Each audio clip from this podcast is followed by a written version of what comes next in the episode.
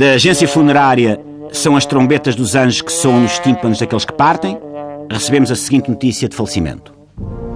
Sua esposa extremosa, seus filhos dedicados, os seus outros filhos mais dados à pândega, seus irmãos e irmãos, tias, tios, madrinha de casamento, padrinho de batizado e padrinho de entrada na maçonaria, seu tio-avô, que o ensinou a conduzir, a nadar e a dar prazer a uma senhora, seus 87 primos e primas só do lado da mãe, suas amantes com mestrados em cirurgias de árvores, seu professor de esgrima barra instrutor de reiki barra parceiro das matinés bissexuais de sábado, o Piruças, o Bobi, o Pantufarrota, o Bigodes, o Badalhoco, a Lambaças, o cavalo russo que se chamava Gingão, o jardineiro de arbustos e antigo parceiro de sueca e de cama de sua mãe, o leal Armando, seu técnico das inspeções obrigatórias de automóveis, a sua antiga Nani, Leocádia das Mamocas, seus cobradores de fraque e Stevelana, sua eslava voadora do trapézio sensual, cumprem o doloroso dever de comunicar o falecimento do Dr. Cosme.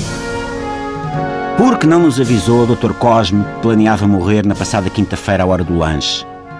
Porque saiu de casa naquela manhã pedindo apenas filetes para o jantar e nem sequer se dignou a informar aqueles que o estimam e amam que em menos de nada estaria a fazer tijolo?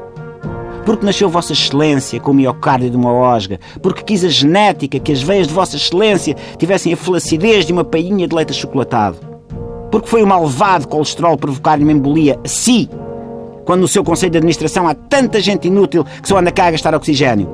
Porque leva Deus para junto de si os melhores de nós e só deixa cá os cartinhos, as aventesmas, os tansos, os canalhas, os mentecaptos, os idiotas, os estúpidos, os patetas, os desmiolados, os biltres, os imbecis, os tacanhos, os alienados, os obtusos, os militantes das juventudes partidárias e os parvalhões.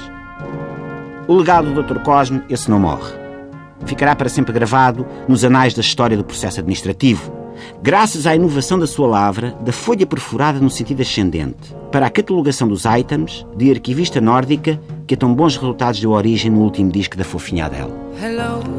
A agência funerária são as trombetas dos anjos que soam nos tímpanos daqueles que partem, mais informa que o corpo encontra-se em câmara ardente na dispensa de farináceos da Marinha de Guerra, como era desejo do falecido. Partirá amanhã em cortejo fúnebre, rumo ao forno da fábrica da Bolacha Maria, como também era desejo do Dr. Cosme, onde Sua Excelência será cremado com o seu melhor pijama e as pantufas do urso catatau. As cinzas recolherão a pasta arquivadora A4 e serão posteriormente atiradas ao Atlântico, mas a partir do Pacífico.